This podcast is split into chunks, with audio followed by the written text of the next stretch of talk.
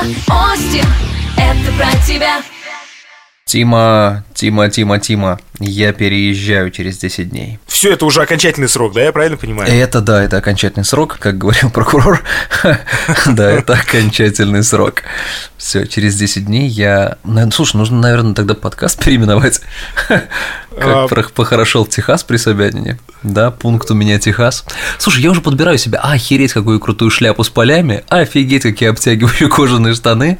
Я учусь разговаривать на техасском акценте. Hey, how's it going, my brother? А ты- а- типа того. А ты вот эти вот обтягивающие штаны кожаные, это вот с, с теми самыми рюшечками по бокам, которые... Абсолютно, и обязательно нужен мустанг, только не автомобиль, а настоящий, А, настоящий понимаешь? мустанг, да, да, да. да. Да, да. Осталось только научиться делать э, клеймо, да, прижигать, и все, и в целом, ну, как бы, Родео, это обычный вторник будет, скорее всего.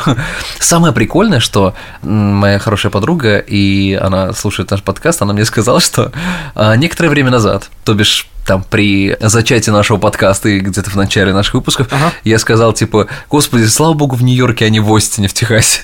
А, переезжаю. А, Знаешь, как, э, помнишь, был э, мем, типа, «Ам, ты лох, да, вот, то есть там, вот, и, наверное, это вот как-то так выглядит, но я, я, я осознал, я пересмотрел свои взгляды, вот, я полностью каюсь. По-моему, кто-то из э, как раз-таки американских звезд, чуть ли там, я не знаю, не Стив Тайлер, он же американец? Я ничего не путаю. Э, Стивен Тайлер, да, конечно. Сказал... э, чело- Да, да, да. Человек хозяин своего слова. Слово дал, слово взял.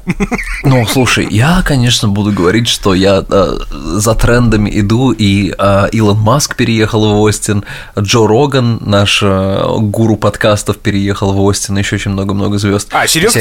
То есть, у тебя будет возможность их там встретить? А, Ну, я надеюсь, что мы типа соседи по лестничной площадке, но Ну это маловероятно, но... Ну, подожди, но, они же не сидят в бункере, как некоторые, так что... А, да, боже упаси. Ну вот, нет, у них все нормально, у них там и предприятия, я имею в виду у них, как у Маска, Гигафактори, это гига, гигазавод а, Теслы, один из таких больших-больших сейчас там достраивается и создает огромное количество рабочих мест, и, по-моему, мы когда-то с тобой разговаривали в подкастах, что Остин – это самый быстро развивающийся город а, Соединенных Штатов, туда в день переезжает порядка а, 700 человек, именно профессионалов. Надо прикинуть, э, надо прикинуть 100, так вот 300, 320, да, миллионов в США живет.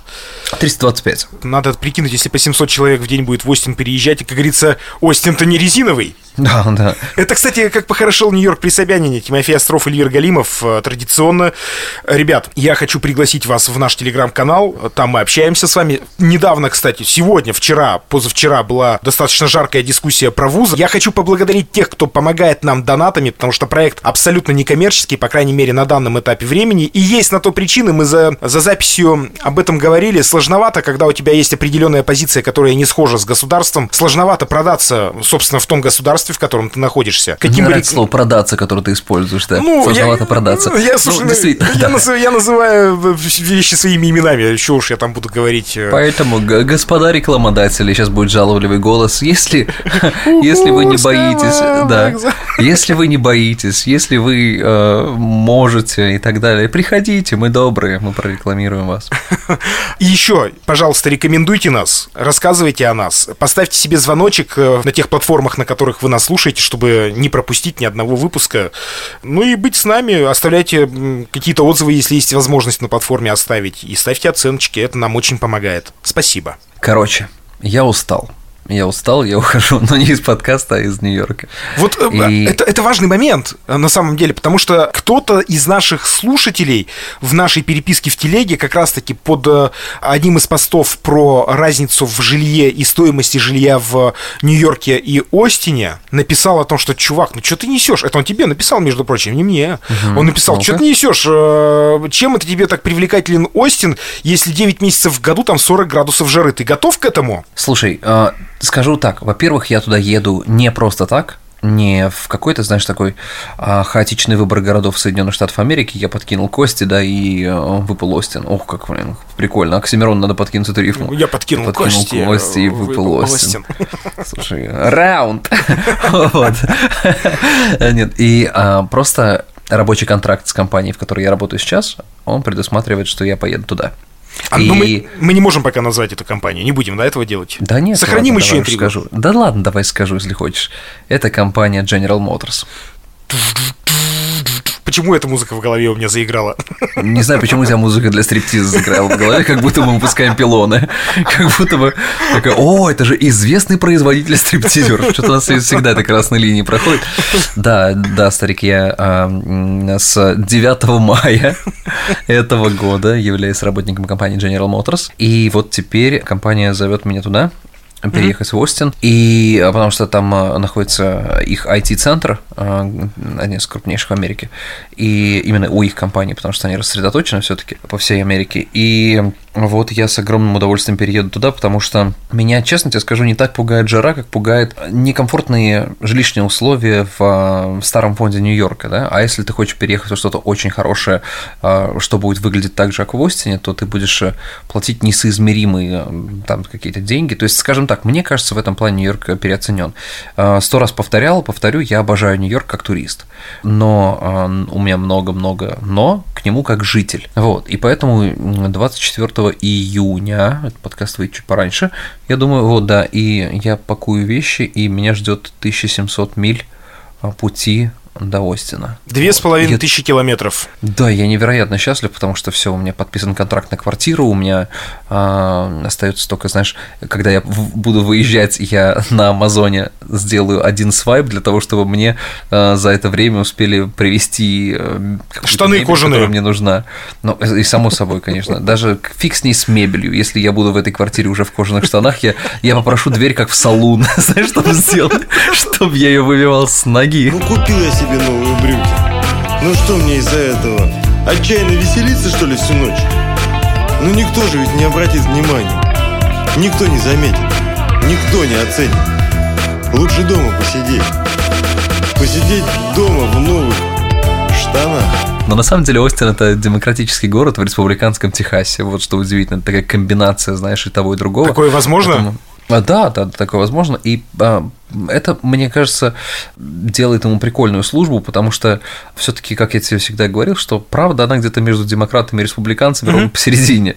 Потому что и у тех, и у других есть здравые идеи, и у тех, и других есть просто идиотические идеи. И поэтому я очень хочу уже попробовать эту новую жизнь. И как раз средний возраст американцев в Остине, он довольно молодой, это 32 года, 32-33. То есть это прямо то, что я есть сейчас. А что там за работа-то? Вот ты говоришь о том, что условный бэк-офис, правильно? Я, это можно так назвать? Ну, да, слушай, у каждой компании есть, э, учитывая, что у нас цифровой век, я тебе постоянно об этом напоминаю, вот, э, и пора выбрасывать свой городской телефон, Тимофей. У всех компаний, э, там, у крупных, огромные, там, IT-отделы которые нуждаются, там, знаешь, в специалистах По- и всем остальном. Поч- Почта России входит в этот список, потому что когда бы я не пришел на Почту России, в их отделение, с учетом того, что они рекламируют себя, что они передовые технологии взяли и так далее, у них то компьютеры подвисли, то не работают терминалы, то, то ручек нет теперь. Но ручки мы с тобой да, уже обсуждали. Так, так, так или иначе, они тоже этим занимаются и грешат тем, что все-таки в цифровой мир входят.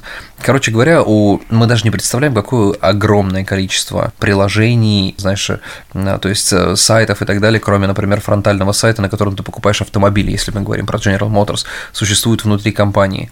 Это сотни приложений, которые помогают разным подразделениям э, делать свою работу быстрее, лучше и а, повышают качество. И вот над одним из таких приложений мы работаем внутри э, General Motors. А слушай, а вот. про, про сайт, э, прости, перебью тебя, лирическое отступление. А ты же знаешь, да, историю про Nissan? То, что некий чувак выкупил их сайт, домен, uh-huh. nissan.to.ru, то ли ком, врать не буду, но он, короче, не принадлежит Nissan. Может быть, сейчас уже и есть, но несколько лет назад, это я точно помню историю, они там судились, он запросил заплатил огромные деньги за то, чтобы Nissan выкупил и не хотел продавать. И когда ты заходил... Больше понравился, мне больше понравилась история про то, что Роскомнадзор заблокировал сайт под названием Сибианус, помнишь? Как, как? Сейчас вот Сибианус. Нет, я не слышал Сибианус.ру. Ты что, серьезно? Нет, не это, слышал. Я забыл, это зеркало какого-то новостного портала, боюсь ошибиться в названии новостного портала, и из-за того, что Роскомнадзор блокировал все их зеркала, зеркала – это дублирующая ссылка, угу. и, и они решили сделать домен себе себе анус, и получается, что Роскомнадзор заблокировал себе анус. А, Как, как, говорят, ты серьезно, эта новость разлетелась везде. Ой, Господа, простите, пропустил. что так много говорю именно про эту тему, но это была самая суперская, наверное, троллинговая новость, которую можно было найти э, за все это время. Я когда-то хотел организовать э, премию радиоведущих в Екатеринбурге и области, и хотел, э, хотел назвать ее «Рабочий род». И хотел, и вы, у меня был выкуплен домен, но я, правда, потом его похерил, конечно. Домен у меня назывался рабочийрод.рф. А, Но не, не срослось, не А срослось. может быть, типа радиостанция в рот мне буквы? Да, и, кстати, и, кстати, домен в родкомпот.ру у меня тоже был выкуплен, потом я тоже его похерил. Вот такие В домены... моем городе была э, кафешка, в которую я часто ходил под названием «Врот компот». Ну, классное же название. Чудесная, я думаю, что это было. Они потом как-то поменялись, вот, э, когда был чемпионат мира по футболу. Странно. Поменяли название и говорят, что типа, ну такое себе, не знаю, мне прям зашло, я все равно его так и называл. Да, конечно. Вот, конечно. слушай, ты знаешь, что меня удивило, что меня поразило до глубины души, что чисто американские работодатели тебе предлагают зачастую, не всегда, но зачастую больше, чем ты просишь. То есть ты им говоришь свои ожидания, а они их пытаются превысить, чтобы тебя заманить еще. И это ну, я не знаю, слезы на глазах у меня наворачиваются, потому что я думаю, а что так можно было? Так вообще это работает? И это удивительно. Ты говоришь, э, естественно, один из самых там, популярных вопросов на интервью, это, ну, в финале интервью, типа, какие ваши ожидания там по зарплате? Ты говоришь им сумму, они такие, окей, окей, хорошо. И потом, когда тебе делают предложение о работе, э, зачастую рекрутер от этой компании, он говорит, вы знаете, а мы посмотрели эти условия, мы готовы предложить вам вот столько-то, и это больше. И это не первый случай, потому что у меня есть четыре рабочих контракта, которые мне предложили разные компании, и во всех четырех была одна и та же стратегия. Я говорил одну сумму, а они либо во время интервью, либо после говорили, что вы знаете, мы подумали, что мы хотели предложить вам больше. Я такой, в смысле? Типа, вы что, серьезно? Я вас не просил лишних денег, а вы мне их даете. Но вот Меня да, это так удивляет. Тогда самый главный вопрос. Вот смотри, получается, что когда ты идешь на собеседование, когда ты идешь на собеседование, там нет, вот, ну, я не знаю, условной цифры, э, которая обозначается в условном объявлении, например, как на HeadHunter. Например, там... А, Иногда, иногда обозначается диапазон, но ты так или иначе приблизительно знаешь, э, сколько стоит твоя профессия на рынке. Чувствуешь Вот. себя И- в момент, когда ты предлагаешь э, одну сумму, а тебе потом выкидывают еще побольше? Чувствуешь, э, что эм, вот, лохом чувствуешь себя? Вот так я бы сказал. Что мог бы попросить А, и побольше. Ты знаешь, наверное, нет, потому что я и так старался достичь какого-то такого максимума неприличного для себя, да, и потом после этого я понимаю, что от него еще шагает вверх, значит, есть какая-то вилка, и большие компании, как правило, обладают бюджетами. Если ты попадаешь в стартап, там, конечно, немного посложнее, потому что бюджеты ужаты, но, соответственно, и в стартапе а, зачастую требования выше. То есть в том плане, что из тебя постараются выжать максимум продуктивности в первое время сразу, потому что бюджеты ограничены и нужно делать дело быстро. А когда это огромная компания с огромными бюджетами, весь процесс начала работы выглядит очень плавно, медленно, обучение, там помощь и так далее, то есть тебя не торопят, потому что бюджет позволяет, знаешь, как это, бабки не проблема, вот. Ну, Это, конечно, круто. Получается, э, ты же уже работаешь, правильно? Да, конечно. Выходит, что твой вариант вхождения в компанию абсолютно бесстрессовый. Да, да, я скажу так. И самое прикольное, конечно, но здесь только такая рубрика «Зависть самому себе», что компания закрепила за мной отдельного менеджера, который занимается полностью вопросами моей релокации, ну и материальными в первую очередь тоже. То есть вот то, что я сейчас перееду из Нью-Йорка в Остин, ни в коей мере не ложится на мой карман. Ни, ни цента, ни доллара, ничего. Вот, то есть это все оплачивается полностью компанией и даже выше. То есть больше, чем я потрачу. Тебя будут встречать в аэропорту. А, ты, ты летишь или ты едешь? А, ну ты на тачке поедешь. Хле- хлеб, соль и кокошники? Да, вот это, вот это вот будет или нет?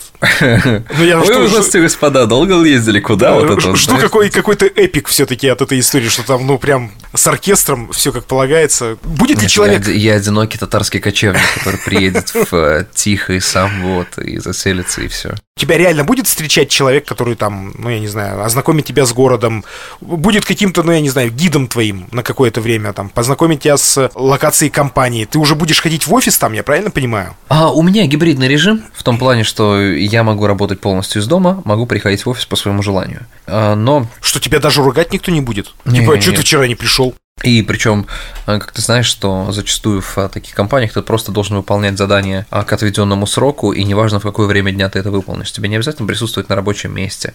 Конечно, обязательно там появление на... Как, как это правильно? Летучки, назовем это так летучки, потому что мы их называем митинг, а ты сейчас начнешь что-то несанкционированное да, и так далее. Все эти шутейки. Оно да, начнется. Богатство в горле застряло. Извини. Шучу. А вот, а, просто зажрался до жути. Вот.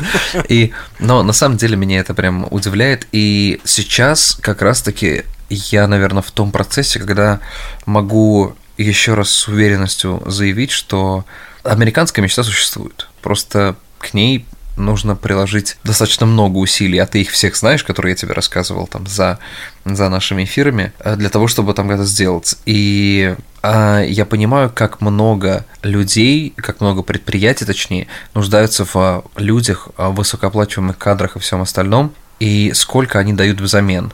Вот. Но из-за из того, что мы часто слышим истории не самой удачной иммиграции, в наших головах оседает та мысль, что а, ничего невозможно и все, э, все потеряно.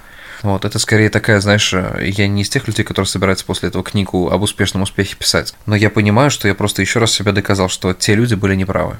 Э, если мы возьмем твой пример за основу. Берем General Motors, который выбирает себе человека на рабочее место. Будут выбирать между американцем и человеком приезжим, у них будет какое-то склонение в ту или иную сторону? То есть будет Ни при... в коем случае, чувак, ни в коем случае. А у них а, в самом первом на контракте, который ты подписываешь, когда ты просто отправляешь свое резюме им, написано, что решение будет принято без учета страны, расы, гражданства, там пола, э, сексуальных предпочтений и всего остального, всего. Вот, то есть, вот, грубо говоря, а, они выбирают людей, с кем им приятно и комфортно работать в первую очередь. Я заметил это по процессам интервью. Им важно найти человека, с кем будет комфортно сосуществовать в коллективе. Вот, потому что там атмосфера и гармония в коллективе это самое важное. А остальное, у них есть гигантский отдел там обучения персонала и всего такого. Они доделают свою работу для того, чтобы ты понимал, с чем работаешь, с чем имеешь дело и что ты будешь делать дальше на рабочем месте. Скажи мне, пожалуйста, в чем будет заключаться твоя основная, ну, уже сейчас в чем заключается твоя основная задача на этой, этой работе. И вот ты же говоришь, э, часто говоришь о том, что ты готов сейчас, что называется, поработать на дядю, э, годы спустя после того, как ты много лет принадлежал сам себе, работал сам на себя, и ты готов попробовать такую сторону жизни. Ты рассматриваешь этот вариант как долгосрочный проект для себя, э, то есть там готов, например, ты себя представляешь 50-летним на рабочем месте, неважно в какой ипостаси, но в компании General Motors? Более чем, Тим. Более чем. Но мероприятие, но мероприятие не перестанешь вести, я правильно понимаю? Оставим, оставим это за ширмой прошлой жизни. Вот. А я тебе могу сказать такое, что я не ожидал от э, себя, как от фрилансера со стажем в 32 года, вот, который работал постоянно на себя, постоянно там э, предпринимал что-то, что-то делал, э, что я с таким удовольствием буду работать именно в корпорации потому что ты ощущаешь то, чего не ощущал до этого. Это вот та самая, знаешь, пресловутая стабильность. Причем, учитывая, например, реалии Америки, эта стабильность не та, которую мы себе представляем, что ты получаешь зарплату, которая тебе хватает перекрыть свои минимальные нужды, да? А ты понимаешь, что там вертикальный рост очень высокий, очень быстрый, очень ну, хороший, а компания сама предлагает тебе перспективы и так далее, очень большой пакет а, всяких бонусов. Но самое прикольное, что я понял, вот ты как фрилансер, наверное, меня поймешь именно о чем я говорю, да и многие поймут. Когда у тебя, например, свободный выходной день, когда ты фрилансер, ты понимаешь, что ты в этот день не заработал просто. Ну, то есть нет, нет работы, значит нет заработка. Вот. Если ты в этот момент не работаешь, значит ты не зарабатываешь. Когда ты работаешь в корпорации, у тебя там государственный праздник, выходные какие-то, которые выпали, тебе не важно. Ты в любом случае за этот день у тебя будет начислена зарплата. И это очень сильно успокаивает, а не то, что прям вот там мотивация. Мотивация, да, конечно, там очень много мотиваций, но вот именно вопрос эмоционального успокоения от того, что ты знаешь, что ты не работаешь, но все в порядке, я никогда в жизни такого не ощущал. Никогда. Поэтому, да, я уверен, что мне корпоративный э, такой, знаешь, э, стиль жизни, он зашел быстро, сразу и легко. Ты город принимаешь, вот свой переезд в город, э, мы сейчас еще вернемся с тобой к твоим обязанностям, что ты должен делать и что ты будешь делать, да, на этом месте. Ты город воспринимаешь как э, прикладную часть э, твоей работы, и ты, э, как, ну, как бы, давай так, миришься с тем, что ты туда переезжаешь, или ты прям, да, круто, я поеду в другой город пожить. Это прикольно. Чувак, когда мне сказали, куда мне нужно переехать, я взвизгнул и сказал «Окей», прям сразу. То есть, потому что на тот момент, когда а, это предложение о работе поступило, а, я понял, что э, настал такой эмоциональный момент, что, э, ну, и мне хватит Нью-Йорка. Я здесь пожил практически уже там два года, и я думаю, что, типа, с меня достаточно. И я, потому что я часто езжу там по Америке, по там более, знаешь, таким, по менее крупным городам, и при этом развитым, я понимаю, что там удобнее, просто удобнее. Что ты, Конечно, что ты таскаешься по ним, я понять не могу. да что-то фиг знает, нравится что ли, наверное, наверное, так, да. Типа прикольно познавать все, что больше там, знаешь, все, что, все, что за рамками твоего города. Ну, попробуй попутешествовать. Прикольная штука, кстати, Тимофей Баскович. А я, просто- я тебе сознаюсь, я опять посетил город Пермь, и мы попали на праздники в, на День города. Правда, погода была омерзительная именно в этот день, а на следующий день, когда я уезжал, все было классно.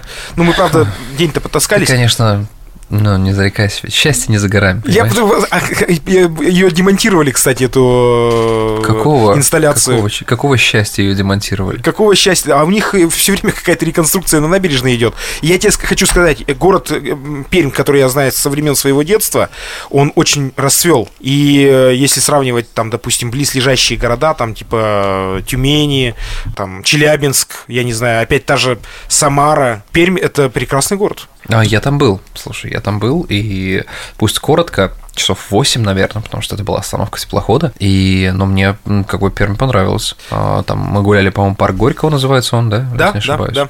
Потом, а, естественно, фраза «счастье не за горами», вот это вот, мы фотографировались на фоне нее. И нет, мне, мне Пермь доставила большое удовольствие, потому что, знаешь, вот в чем отличие большое, ну, вот даже отходя от нашей темы, вот Пермь сразу видно, что город музеев, там огромное количество выставок, на которые просто люди, людей зазывают, разных абсолютно, разных. А вот Самара, он исконно купеческий город. То есть, и там все, что можно купить, продать. Вот. И видно, что у нас ну, нет такого. И вот этот вот колорит, который я заметил там, я думаю, что все-таки вообще все города в России катастрофически разнятся, и у каждого есть крутые какие-то вот такие фишечки, которые присущи именно этому городу. Пермь- Поэтому, Пермь, ребята, да. если- Поэтому, если ребята слушают нас из Перми, респект Перми, я очень полюбил этот город, мне он очень зашел прям с первого визита. Пермь э, это действительно город всяких инсталляций. Вот э, ты смотришь, э, там, там, там они появляются, и в том числе большой вклад в свое время внес предыдущий губернатор, когда проходил там 10 лет назад фестиваль Белый ночь». О, прогиб подправластный началось сейчас. Я, конечно, понимаю, Тимофей Басик, что ты хочешь спонсоров наш подкаст и так далее, но не такими же вот путями, как ты сейчас идешь. А вообще, вы видели, как зацвела Пермь при предыдущем губернаторе? Началось, нафиг. Назовем наш подкаст «Как зацвела Пермь при предыдущем губернаторе». Попробуйте Нет, ну, выговорить это. Давай, давай назовем подкаст «Прогиб защиты». Вот так вот. Реально классный фестиваль «Белые ночи» в Перми несколько лет подряд. Марат Гельман, который э, внес тоже свой вклад в э, культурную э, часть жизни Перми. А кто такой Гельман? Ну, Марат Гельман это... Блин, так не наигранно, твой тупизм. Давай, давай по-честному, давай вот это вот вставим прям выпуск, да, вот сейчас мы прервали запись Ну, и вылетело. решили вот именно, именно этот момент вставить. Я загуглил, сказал Тимофею, кто такой Марат Гельман, и он такой, давай перезапишем этот момент так, чтобы вот переспроси меня. Галерист. Ловите. конечно. Давай, подожди, подожди, подожди, подожди. А, а кто такой Марат Гельман? Ну, Марат Гельман, ты что, не знаешь, это, это известный галерист. Господи, Оскар идет к тебе, просто Оскар мчится к тебе, Тимофей. Я благодаря Гельману, сейчас все мы, конечно, поржали, это классно получилось, мы обязательно это вырежем и воткнем в наш телеграм-канал. Там Господи, вот что это за лексикон хирурга? Да, Вырежем, вставим, вставим, воткнем. воткнем. Пришьем, как говорится. Э, Я э, благодаря Гельману попал э, на речном вокзале в, э, на выставку в 2010 году, и я тогда, будучи там парнем из маленького городка, ну просто офигел от э, этой выставки. То, что там было сделано, там был классный арт. Вот просто классные инсталляции. Я человек, который кроме завода и пожарной охраны тогда ничего не видел, я просто обалдел. Э, Это стоило Кстати, того. Остин, дай бог, это там, мой будущий дом. Это место, где как раз-таки, знаешь, такая э, американская перма можно назвать, потому что там проводится огромное количество фестивалей, и он славится именно музыкальными фестивалями, то есть огромное количество уличных музыкантов по всей, э, по всей площади города, в самых топовых местах.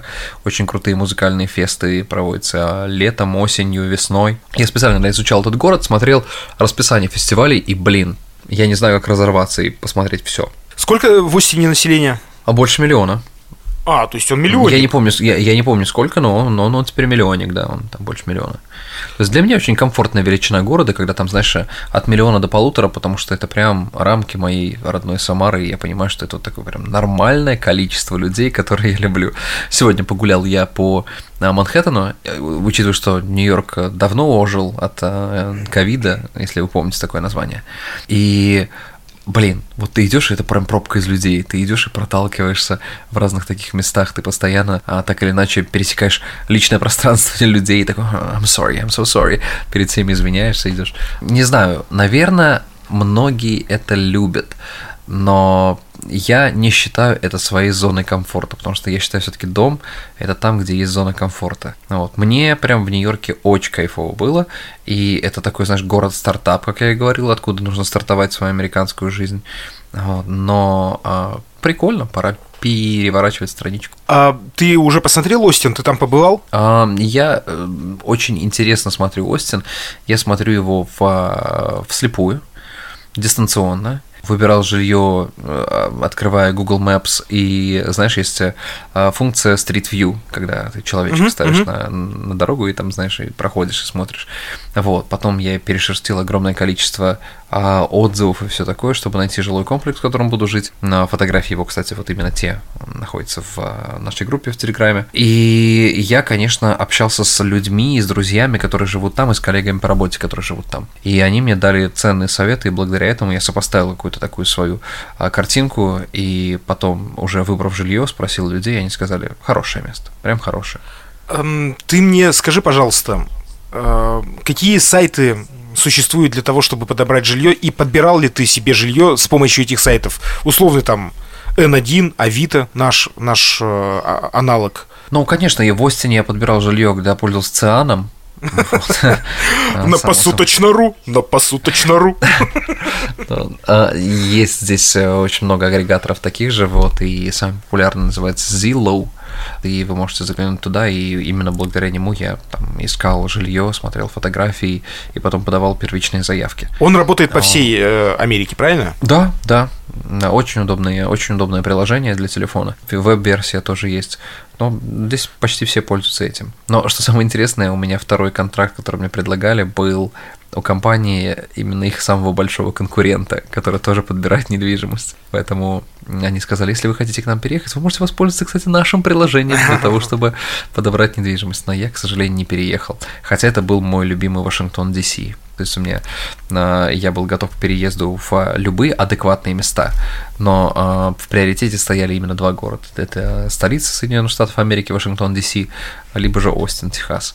Вот, либо Флорида. Но Флорида, когда мы с тобой там разговаривали Мгм. о ней, там, о красоте Майами и всем остальном, Майами так подорожал, что я, он дороже Нью-Йорка намного стал, просто намного, потому что когда я приехал в Америку, он был, ну, пожалуй, что, если не совру, что в два с половиной раза дешевле Нью-Йорка. Но сейчас он, наверное, в полтора раза дороже Нью-Йорка из-за того, что штат хороший, удобный, чистый, налога штата не существует.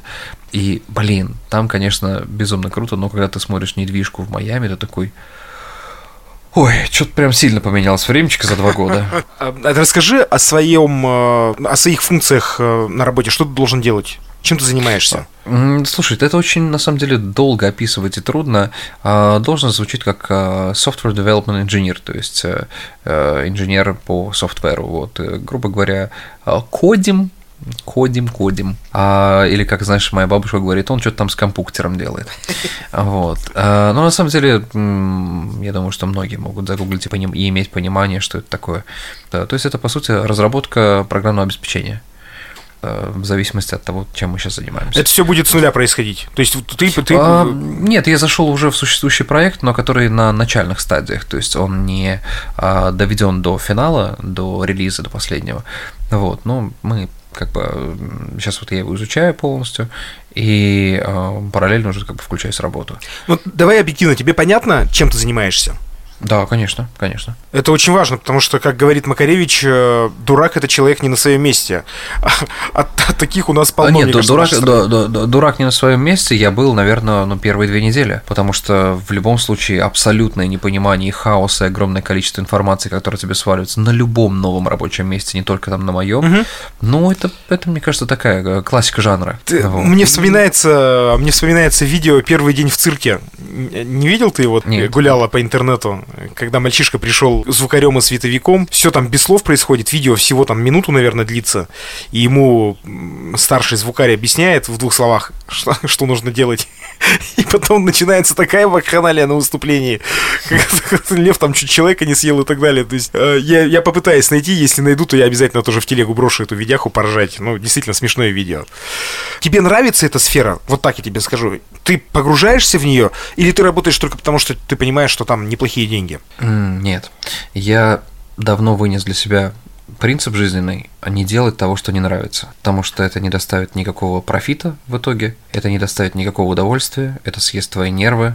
Я достаточно долго в Америке, живя, занимался тем, что мне не нравится, просто для того, чтобы заработать себе. У меня было много дерьмовых профессий здесь, и, наверное, хватит. Надо заниматься тем, что в кайф, и я опять вернулся на ту стезю, что делаю. Понимаешь, Тим, появилось то чувство, которого я не ощущал последние там два с половиной года жизни в Америке. Я с удовольствием просыпаюсь на работу. Я с безумным удовольствием, то есть жду понедельника. Это это самое дорогое для меня, потому что э, в России работая там в, на работе, которую я обожал, и здесь потом переключившись на что-то настолько посредственное, мне хотелось вернуться к этому, и это, это вышло. У тебя рабочая неделя с понедельника по пятницу. Еп.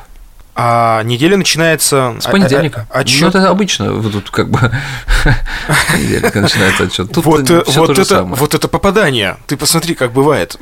Да, здесь, здесь числа идут к малому, от малых к великим. Вот это да. И, и читают не справа налево, а слева направо. Угу. Слушай, ну я просто знаю же, что вообще-то не рабочая неделя, а в целом неделя у американцев начинается с воскресенья, правильно ведь? Отчет. А в теории, да, но все понимают, что, конечно, с понедельника. Нахрена, что... нахрена они это придумали тогда себе? А, это именно, знаешь, в рамках бытовой жизни это осталось только как именно формат произношения недели. То есть не Monday, Tuesday, Wednesday, uh-huh. а типа Sunday, Monday, Tuesday, Wednesday, то есть начиная с воскресенья. Uh-huh.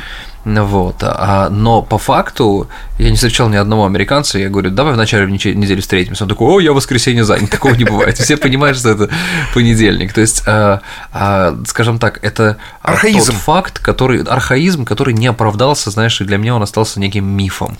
То есть, и, потому что, блин, ну как можно судить по Америке, когда здесь огромное количество иммигрантов из стран, где понедельник как считался, так и считается первым днем рабочей недели. Ну все, я спокоен. А рабочий день у тебя с, условно там с 9 до 6. Все как у людей. Да, все как у людей, да. Класс. Но если честно, чаще всего раньше заканчивается все. А, ты сваливаешь. Да, ну да. Знаешь, как прикольно, а, а, учитывая, что я работаю сейчас дистанционно, и мне для работы нужен только ноутбук, угу. мне нравится, сколько вы, там, занимает мой путь до работы. Ну, секунды три, наверное. Мне нужно встать с кровати и дойти до компьютера.